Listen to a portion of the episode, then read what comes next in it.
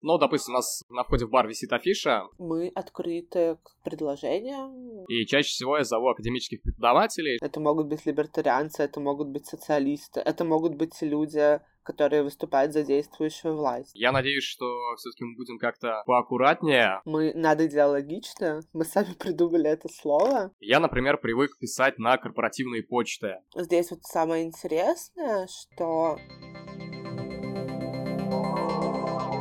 Привет, это Дмитрий Серегин и десятый выпуск подкаста «В чем разница?». В каждом выпуске я с помощью двух гостей ищу отличия в том, что на первый взгляд кажется одинаковым. У меня уже был выпуск про просвещение в регионах, поэтому я решил сделать аналогичный выпуск, но уже про Петербург и пообщался с Валентином Хорошениным, который организует лекции в баре «Фогель», и Таней Иллиной, одной из организаторов пространства политика в Петербурге. Поскольку данный выпуск записывался довольно давно, то некоторые упомянутые в ном анонсы могут быть устаревшими. А начну я сегодняшний выпуск с беседы с Валентином про лекции в барах. Валентин, привет! Ты организовываешь лекции в баре Фогель. А зачем вообще в баре организовывать лекции? Добрый вечер, э, или вообще времени суток для всех слушателей. У нас такая фишка бара, потому что нужно чем-то выделяться и все-таки работать на какую-то конкретную аудиторию. У нас ставка делается на студентов, политизированную общественность, любителей искусства. И, в принципе, лекции — это хороший формат, чтобы всех их интегрировать.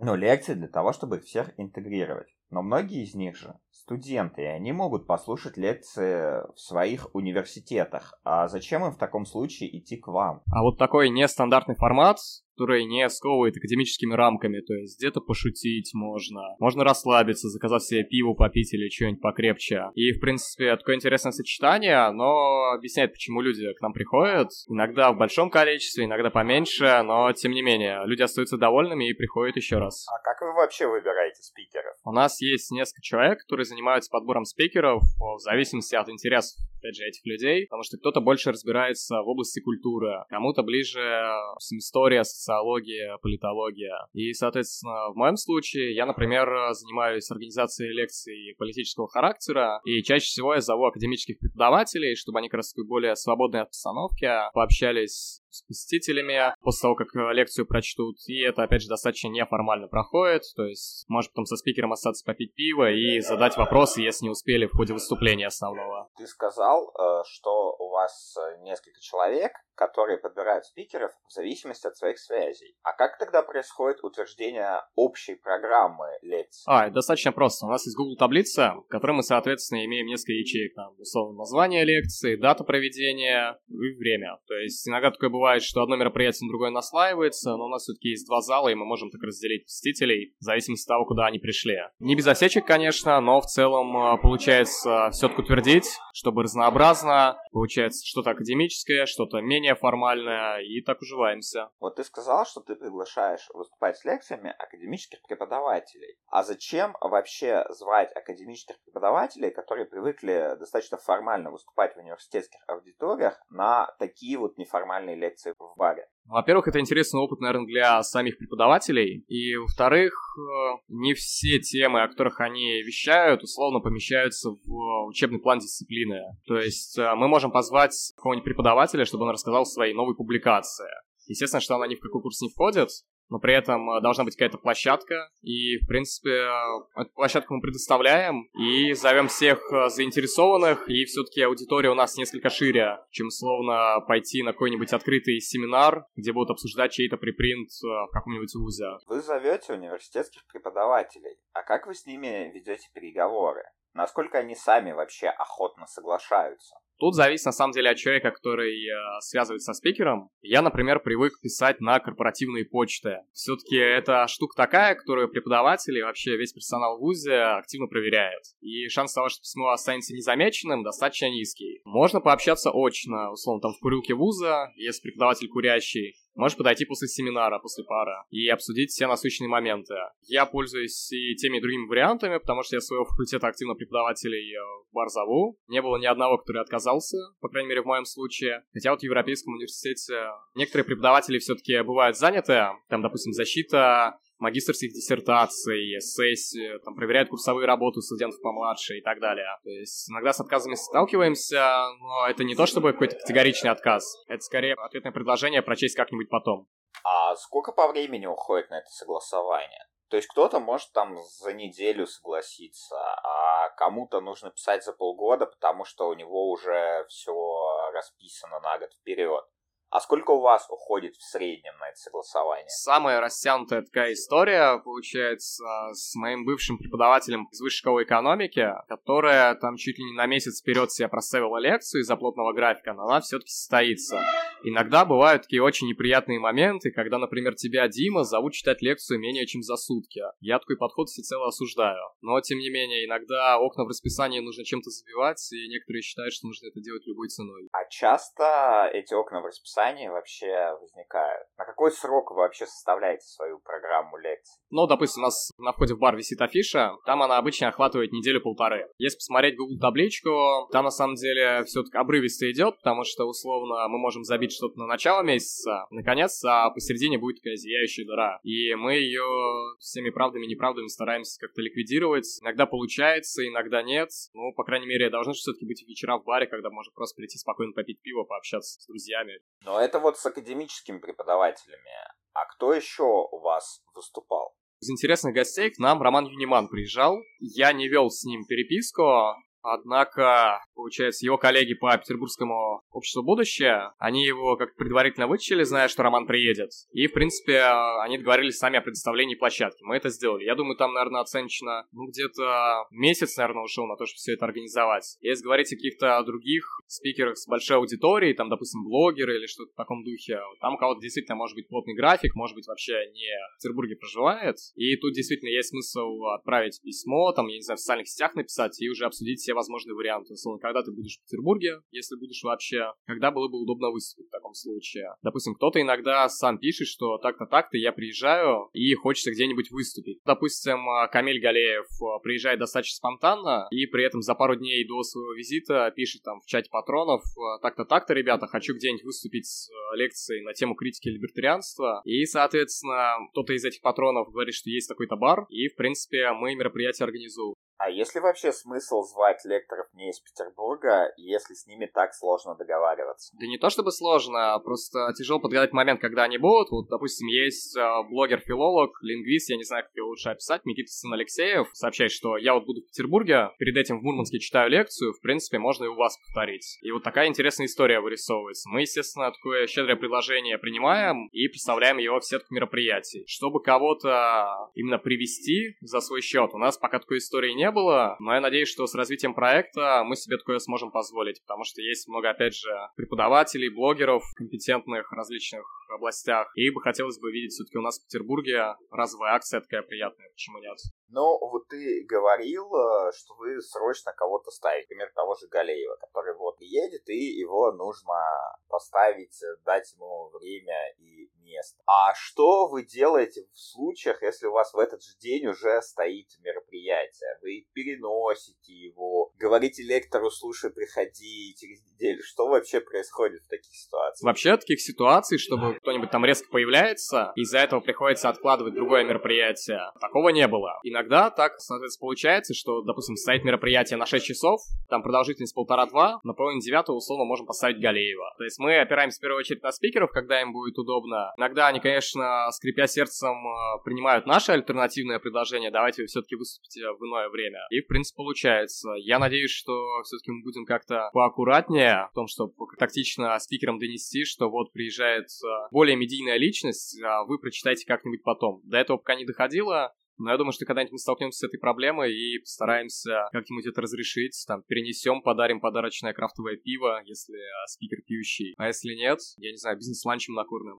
Ну, вот ты сказал, что у вас есть мероприятие, допустим, оно начинается в 6, идет 2 часа, следующее вы ставите на полдевятого. А какое вообще оптимальное время для начала лекции в баре? Вообще, так если посмотреть, корреляций вообще никаких нет. Это зависит от других факторов несколько, от масштабов аудитории выступающего или там какого-то проекта, сколько у них там участников. Потому что было как-то дело, когда пришли ребята-фотографы вообще в воскресенье в 2 часа дня, и их там было ну, по человек 40, наверное, сделали большую кассу, и так далее. При этом можно поставить лекцию вечером пятницы, условно в половину восьмого, как мы чаще всего делаем, и явка может быть не самой большой. Тут еще вопрос в том, как идут социальные сети, насколько рано был опубликован анонс, какой охват был аудитория, закупалась ли реклама. Если распиарить, можно на самом деле хоть в полночь что-то провести, лап на то воля. Вот ты сказал, что важно, когда опубликован анонс. А вот для бара за какой период нужно публиковать анонс, чтобы люди его увидели и пришли на мероприятие?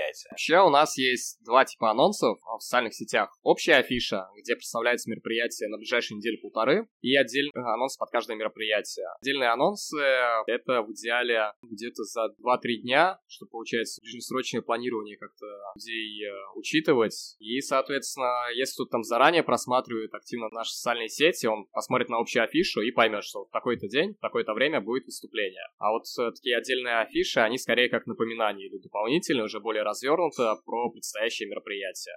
Я заметил в ваших социальных сетях, что у многих анонсов есть форма регистрации для того, чтобы прийти на мероприятие. А зачем вообще человеку регистрироваться, чтобы прийти в бар? В чем смысл этой регистрации? это не то чтобы требование, а скорее пожелание, которое нам помогает оценить явку на мероприятии, что мы разобрались с планировкой помещения. Нужно нам будет доставать раскладные стулья или нет. Если, соответственно, кто-то это игнорирует, ну, мы, конечно, всем рады, просто для нас э, дополнительные задачи появляются. Тот, например, регистрируется и не приходит.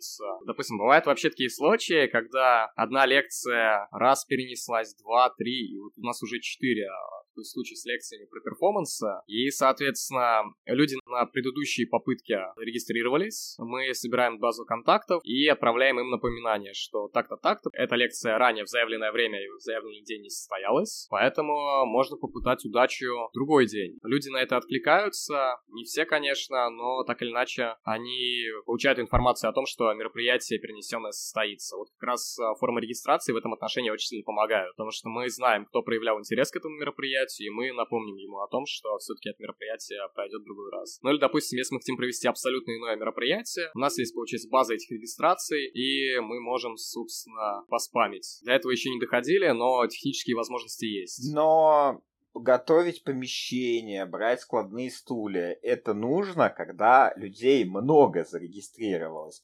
А что делать, если вот вы открываете форму регистрации, а, допустим, накануне мероприятие, у вас ноль регистрации. Что вы делаете в этом случае? Отменяете мероприятие, переносите? Что вообще происходит? Мы об этом предупреждаем спикера, иногда, собственно, забываем это сделать, но так морально готовим, что аудитория будет не самая наполненная. Некоторые готовы выступить хоть только перед персоналом. И такие случаи не имели места. Конечно, бывали истории, когда приходило 2-3 человека послушать, но все равно спикер там выкладывался. Ну, а в случае чего мы им просто предлагаем как-нибудь повторно выступить, допустим, условно, может свести на плохую погоду. Допустим, очень жарко стало, или наоборот, очень холодно. Все по домам засели и не горят желанием прийти. Но в таком случае, конечно, можно заботиться вопросом записи лекций. Были бы деньги только на аппаратуру. И, в принципе, не обязательно будет точно присутствовать. И все же, если возвращаться к тому, как быть, если ноль регистраций, обычно все-таки многие приходят без этих самых регистраций. Чаще всего это затрагивает очень крупные мероприятия, и от этого возникают проблемы.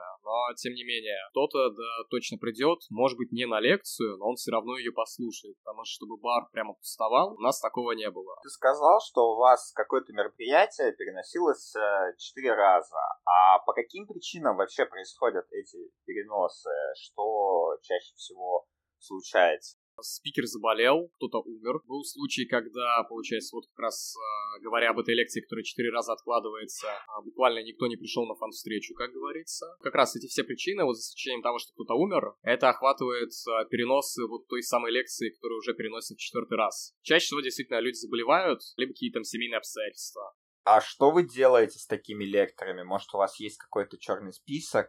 И вообще, какие у вас требования к лекторам, а, что должен как бы уметь или делать человек, чтобы а, вы ему предоставили площадку для выступления? Особых требований наверное, я бы сказал, даже нет. За исключением, наверное, того, что все-таки мы понимаем нашу аудиторию и, условно, лоялистов, сторонников Владимира Владимировича мы вещать не позовем. Как условно мы не позовем вещать кого-то, кто там будет предлагать повторить Холокост или что-то подобное, потому что это нарушает законодательство, и все-таки лучше обходиться без его нарушений. Но вот, учитывая стоящий закон о просветительской деятельности, я боюсь, мы его будем часто и много нарушать. А если говорить о других требованиях к спикерам, наверное, все-таки желательно, чтобы у них была какая-то своя аудитория, чтобы все-таки не только наших обывателей зазывать, но и все-таки, чтобы они своих людей приводили. И вот когда личность такая медийная, крупная, это прямо большой плюс. И его аудитория узнает о нашем баре, и мы спикера приютим, то есть вообще все прекрасно. Но это касается человеческих качеств спикера. А есть э, какие-то запретные темы, по которым у вас никогда не будет лекций, кроме вот уже упомянутого Холокоста? Если так подумать, это вот буквально лекции на тему Холокоста не было, это все жидомасонский заговор, такое мы не можем пропустить из российского законодательства. На самом деле, послушать-то, может быть, было бы интересно. Все, что так или иначе затрагивает российское законодательство, то есть там про пропаганду потребления наркотических веществ. Если вещать на тему наркопотребления, то очень сдержанно, академично и скорее, наверное, рассказывается про его вред. Если говорить про какие-то запретные темы, все-таки э, к нам приходят все, от крайне левых до крайне правых, там, получается, до каких-то традиционалистов, заканчивая представителями ЛГБТ-сообщества, но это все-таки до чего-то, что может тянуть на пропаганду гомосексуализма среди несовершеннолетних и реабилитация нацизма, это всю сторону. У нас э, с такими темами не выступить. Но при этом такая аудитория приходит на темы, где вещают более сдержанно, на то, что их интересует. Ну, а что вы будете делать, если у вас человек, а, условно говоря, заявит одну тему, а в середине лекции будет э, говорить э, совершенно о другом? Вы его будете останавливать или какие-то другие действия будете предпринимать, или дадите, наоборот, ему продолжать дальше? Ранее подобного не было. Наверное, все-таки э, персонал вмешается, потому что я за эти лекции отвечаю, я здесь времени провожу больше, чем дома. Я, в принципе, вмешаюсь, наведу порядок. Ты сказал, сказал, что у вас э, на лекции приходит э, разная аудитория и мероприятия проводятся для разной публики. А какая у вас вообще основная аудитория? У вас рядом э, с баром находится университет, может это университетские студенты или какие-то другие люди, может, старшего возраста приходят? На кого вы вообще ориентируетесь? Вообще у нас в Суворовском баров не так много, и к нам заходит приличное число местных жителей. Второе — это ранее упомянутые студенты. Кто-то просто так ходит, кто-то именно на мероприятия, тем более, что они довольствуются скидкой для студентов 10%. Третье — техническая общественность Петербурга. И всякие гости из регионов, которые к нам могут пожаловать. И, в принципе, они все дружно так уживаются в Фогеле. Если говорить про политическую общественность, то, как я уже сказал, у нас есть все подряд. А сколько в среднем на мероприятие приходит людей? Скажем так, от 10 и более. Верхняя планка больше всего была у Камиля Галеева 82 человека. Я удивлен тому, как все они поместились на наших 112 квадратах с учетом технических помещений. А 82 вы по главам считали? Или это столько регистраций было? Как вы вообще определили это число? Там регистрации были, еще я иногда во время мероприятия просто могу выглянуть, посчитать по головам и, в принципе, что-то вырисовывать. Я обычно как делаю? Смотрю список регистрации, делю пополам. Ну и плюс-минус там 10 человек без регистрации, что-то такое бывает. Если именно что-то крупное заявлено. А что у вас кроме лекций есть? Допустим, квартирники, спектакля. Не так часто, как лекции проходят, и не я занимаюсь их организацией, потому что я такой человек искусства далекий и приземленный, поэтому я делегирую кому-то другому. Даже не то, что делегирую, люди сами берут инициативу и кого-то такого интересного могут позвать. Ну вот еще есть вечеринки в поддержку бара. Тут, конечно, такая, наверное, меркантильная история. Придите, поддержите нас. Вот платный, но с программой интересной. То есть лекции, получается, у вас каждый день проводятся, а вот эти вот все остальные мероприятия крайне редко но не то чтобы крайне редко, пару раз в месяц что-то такое точно бывает, но упор все-таки делается на лекции, потому что как-то проще, что ли, вытащить преподавателя, который там курс на эту тему читает, там статьи пишет, он в любое время готов вещать. А пока там театралы подготовятся, отрепетируют, найдут нужный реквизит, пока музыканты там сет-лист составят, арендуют опять же оборудование. Это очень долгая история, которая еще и в копеечку нам может летать. А лектору что, мы там пивом угостим, в принципе, все, человек доволен. Как видно из беседы с Валентином, даже в обычном баре можно устраивать лекции, на которых можно послушать университетских преподавателей. А вот что можно сделать, когда у тебя нет собственного помещения? Именно это я и попытался выяснить у Тани Ильиной из пространства политика.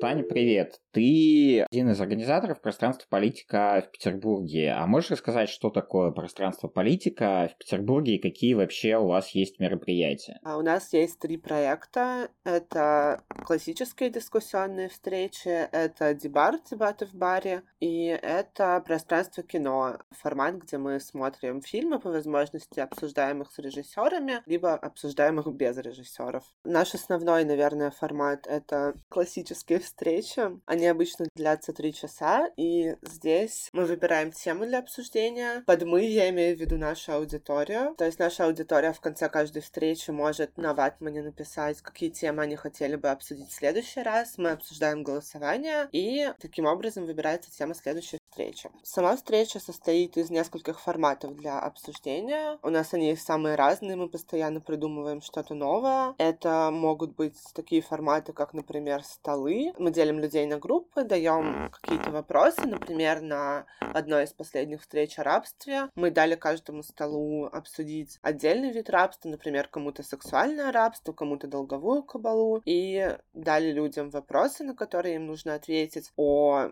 уязвимых группах, которые попадают в эти виды рабства, о том, как это вообще происходит, о факторах, которые влияют на существование и развитие этого вида рабства. После этого люди презентуют свои позиции, и можно можно им задавать вопросы. А кроме столов, какие у вас еще форматы на этих э, дискуссиях классических есть? Один из наших любимых форматов это формат парламент. Здесь мы даем вопросы, на которые можно однозначно ответить да или нет. Например, вопрос о том, может ли рабство быть добровольным. Сначала мы вбрасываем вопрос в аудиторию, дальше происходит магия красота. Мы спрашиваем, кто согласен с этим утверждением, люди поднимают руки, далее кто не согласен, кто воздержался. Мы подсчитываем сколько рук было поднято за каждую из позиций. После этого с любой из сторон люди высказываются со своим мнением, и, возможно, кто-то меняет свою позицию после этого. Люди переголосовывают, мы снова считаем руки, и получается такое вот э, влияние гражданского общества. А часто люди вообще меняют вот эту вот позицию при голосовании, или примерно то же самое остается? Скорее, часто определяются люди, которые были воздержавшимися до этого. Здесь как раз вот и играет такой просветительский мотив,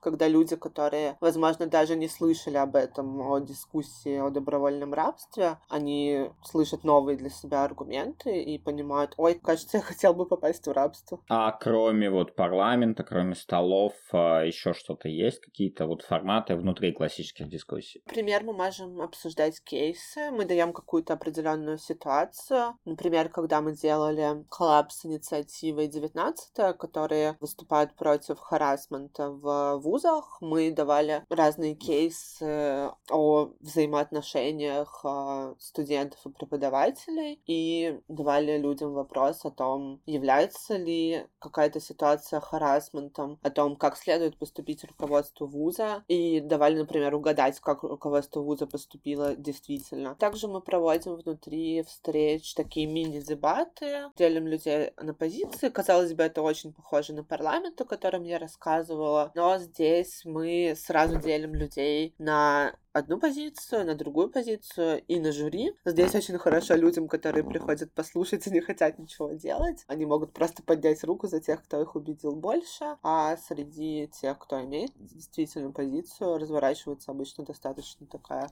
жесткая дискуссия. Это получается благодаря тому, что на наши встречи ходят абсолютно разные люди. Это могут быть либертарианцы, это могут быть социалисты, это могут быть люди, которые выступают за действующую власть. Например, на нашей последней встрече был сотрудник Центра Э, который тоже поучаствовал в дискуссии. Вот так вот у нас интересно обычно. Наверное, нужно было сразу об этом сказать. Наша отличительная такая сторона. Мы надоидеологичны. Мы сами придумали это слово. Это значит, что мы даем высказаться людям абсолютно разных идеологий, и мы сами не придерживаемся никакой из четких позиций. Мы такая вот площадка, куда может прийти каждый поделимся своим мнением. А почему важно вот людям а, всех как бы там идеологических а, направлений давать высказаться? Почему, ну, многие, допустим, современные какие-то площадки дают там слово только либо коммунистам, либо там либералам? Почему все это вместе должно быть? Потому что у людей есть на это потребность, есть на это запрос, как раз-таки потому что площадок, где дают слово только людям определенных идеологий, уже достаточно, и людям хочется выявить какую-то истину, услышать какие-то новые мнения. А если это люди, которые уперты только в свою позицию, им тоже хочется часто выйти из вот этого вот пузыря. Возможно, если это люди, которые занимаются реальной политикой, им интересно там услышать какие-то свои слабые места. Плюс это важно как такой минимальный порог вхождения, потому что часто люди могут бояться прийти и поговорить о том, что их действительно волнует, потому что боятся быть осужденными. А здесь мы создаем такой safe space, где каждый может высказаться, каждый может быть услышанным. И здесь тоже важна роль организаторов как модераторов. Казалось бы, мы просто создаем место для разговора, приходи и общайся. Но здесь мы как раз можем разводить людей, если получаются такие словесные драки. Мы выступаем теми людьми, которые направляют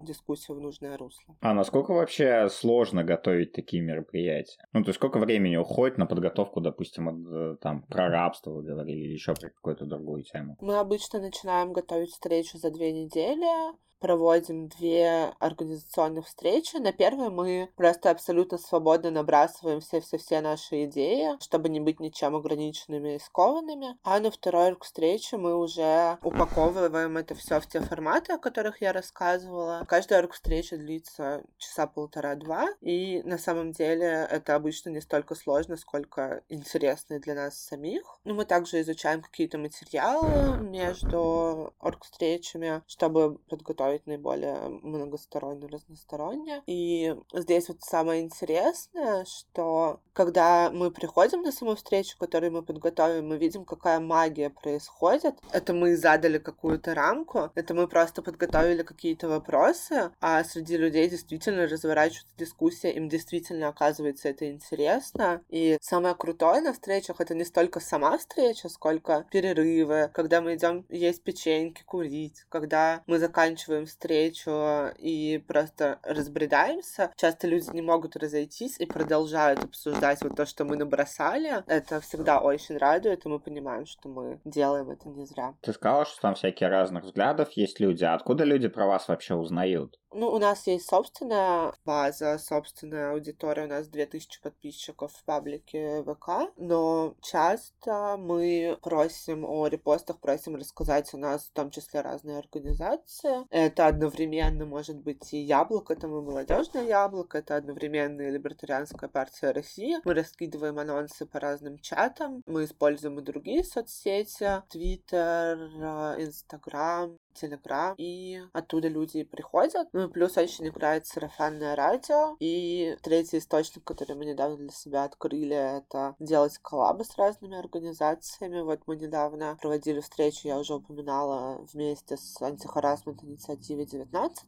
и у нас скоро будет э, встреча вместе с... Даже не встреча, научный фестиваль вместе с э, гражданином-политологом и Центром публичных коммуникаций Высшей школы экономики. Тоже будет такая глобальная история. Ну, то есть, получается, у вас э, весь пиар идет через соцсети, а у вас э, есть какая-то там специальная команда, которая соцсетями занимается, или это все как-то на волонтерских началах, кто что захотел, тот то и написал? Ну, у нас есть условное разделение на людей, которые занимаются соцсетями. У нас есть такая база база дружественных организаций, которая обычно пополняется. Но если кто-то из нас находит какой-то крутой паблик, то он может написать этому паблику сам. Если у кого-то из нас оказываются друзья в каких-то других организациях или других площадках, мы также задействуем их всегда. И это могут быть не только паблики каких-то политических организаций, это могут быть те же паблики с мемами. Оттуда тоже обычно приходят люди, которые хотят выйти из интернета и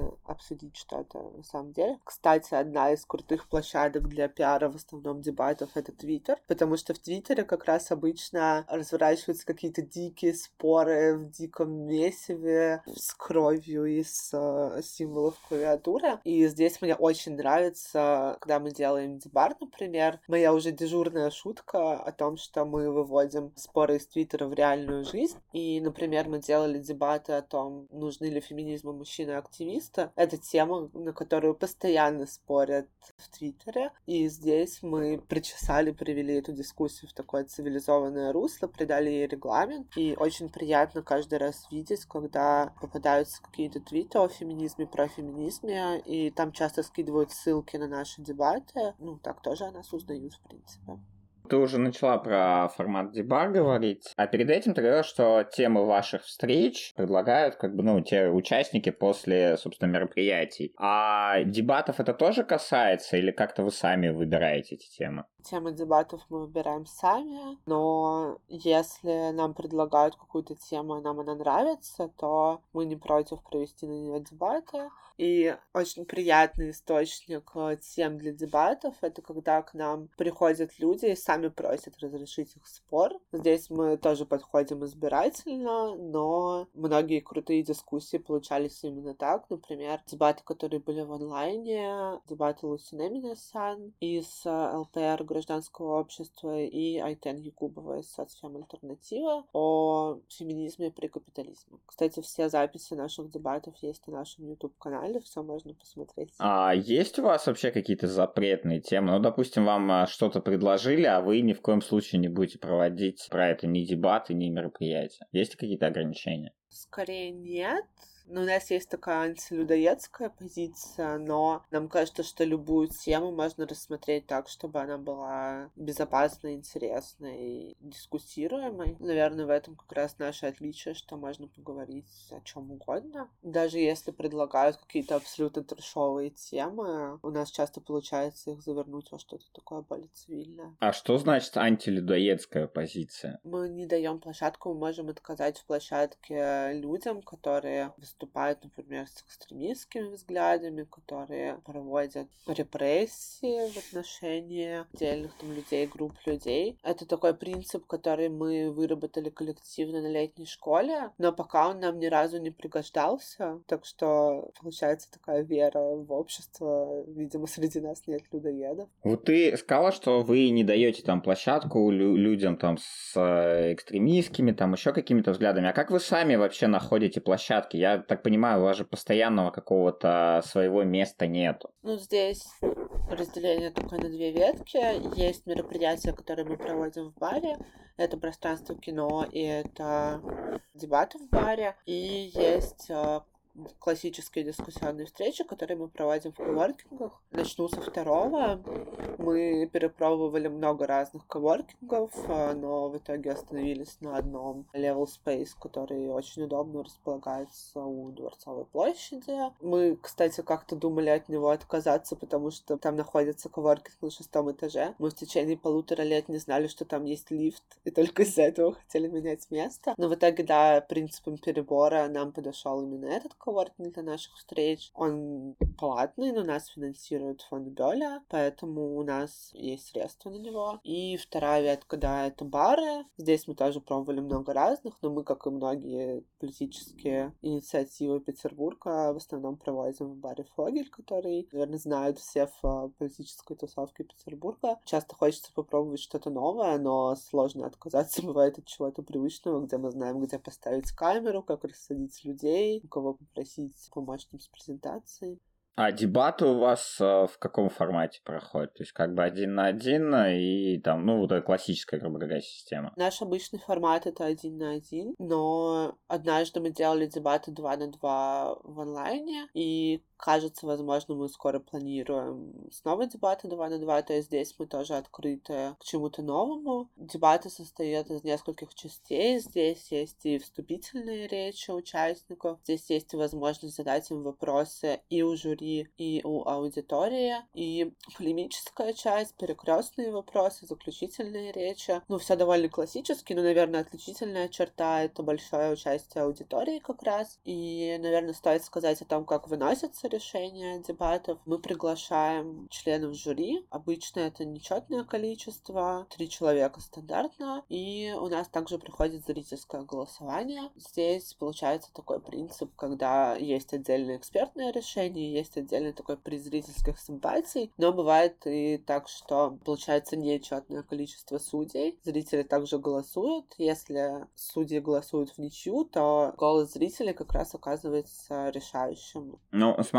от э, ваших вот этих классических дискуссий, как бы все пришедшие получают какую-то пользу. Ну, то есть что-то новое узнают. А какую пользу люди получают, приходя на дебаты? Просто разрешить спор или как вообще? Ну, здесь как раз, во-первых, фишка формата дебатов в баре. Просто приятно провести время, послушать умных людей, разрешить все вопросы, которые есть у самих людей в голове. Потому что, да, часто, как я рассказывала в формате парламент, где люди без четкой позиции, послушав аргументы, приобретают свою. Здесь происходит примерно то же самое, когда люди действительно узнают что-то новое, слышат новые аргументы. И да, это просто такое совмещение приятного с полезным. Плюс часто мы зовем людей, которые интересны аудитории, и часто люди приходят послушать именно их. Что вот эти дебаты в баре добавляют, чтобы это отличалось от обычных дебатов? Потому что обычные дебаты, ну реально, часто очень скучно, а вот в чем фишка именно барного формата? В атмосфере, конечно, в атмосфере. Также нет ощущения такого строгого формализма. Людям не скучно, потому что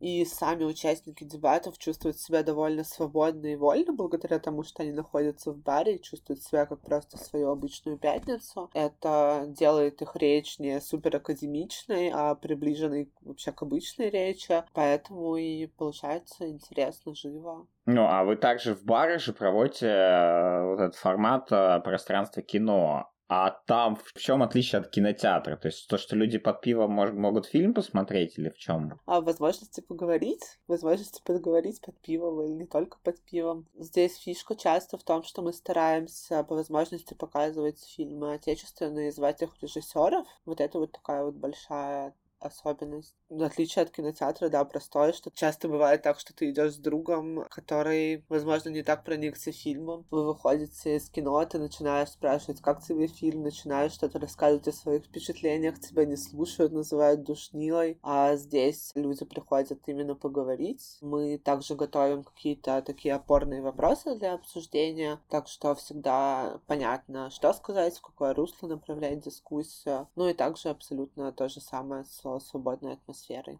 Вот в предыдущих форматах дебаты в баре, классическая дискуссия, ты говорила, что вам темы предлагают, собственно, участники предыдущих встреч. А как вы выбираете фильмы?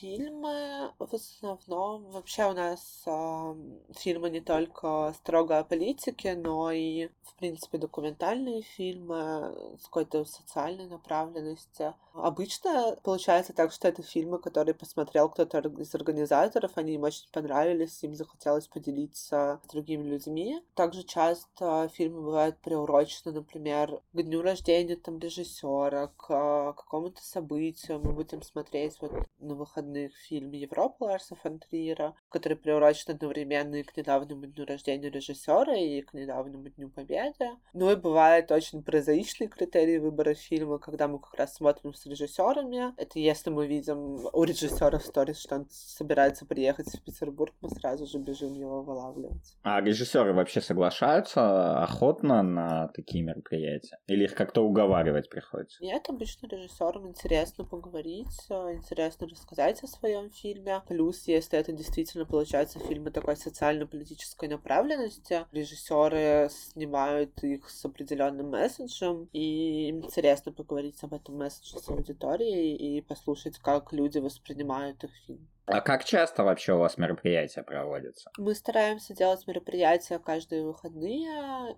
Иногда получается раз в две недели, обычно это воскресенье. Чаще всего, получается, мы проводим наши дискуссионные встречи классические. Мы проводим дебаты раз в три недели примерно. И пространство кино мы очень давно не делали, но вот оно возрождается наконец-таки. Пока что тоже редко, но будем стараться делать чаще, если будем видеть, что людям это интересно. У вас сейчас, я так понимаю, три формата, кино, дебаты и дискуссии, а есть в планах какой-нибудь еще формат добавить? Или это все охватывает все, что есть? Мы постоянно что-то придумываем в шутку, не в шутку, мы просто подставляем какие-то слова к слову пространство, пространство музыка, пространство что угодно вообще. Но если серьезно, то существует в Москве еще один формат. Это формат за граница, где мы говорим о зарубежных странах, о разных их проблемах. Это самый такой экспертный формат, где обычно приглашаются люди из академии, люди, которые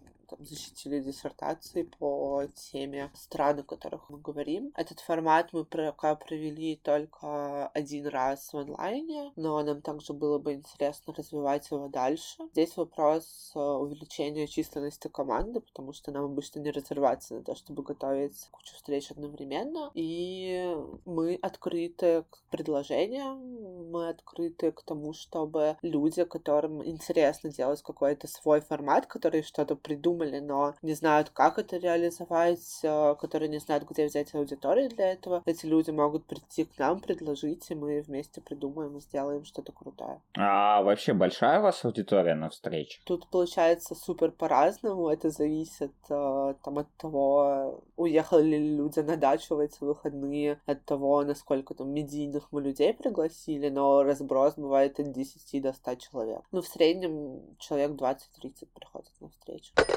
Спасибо, что дослушали этот выпуск до конца. Надеюсь, вам удалось с помощью моих гостей узнать, какие есть просветительские мероприятия в Петербурге и как непросто их организовывать. Напоминаю, что все выпуски подкаста можно найти в Apple Podcasts, Яндекс Музыки, CastBox, ВКонтакте, Google Podcasts и на других менее известных подкаст-платформах. Буду рад вашим комментариям, подпискам и лайкам. С вами был Дмитрий Серегин и подкаст «В чем разница?». Следующий выпуск будет уже в новом сезоне, который ориентировочно начнется через месяц. Пока.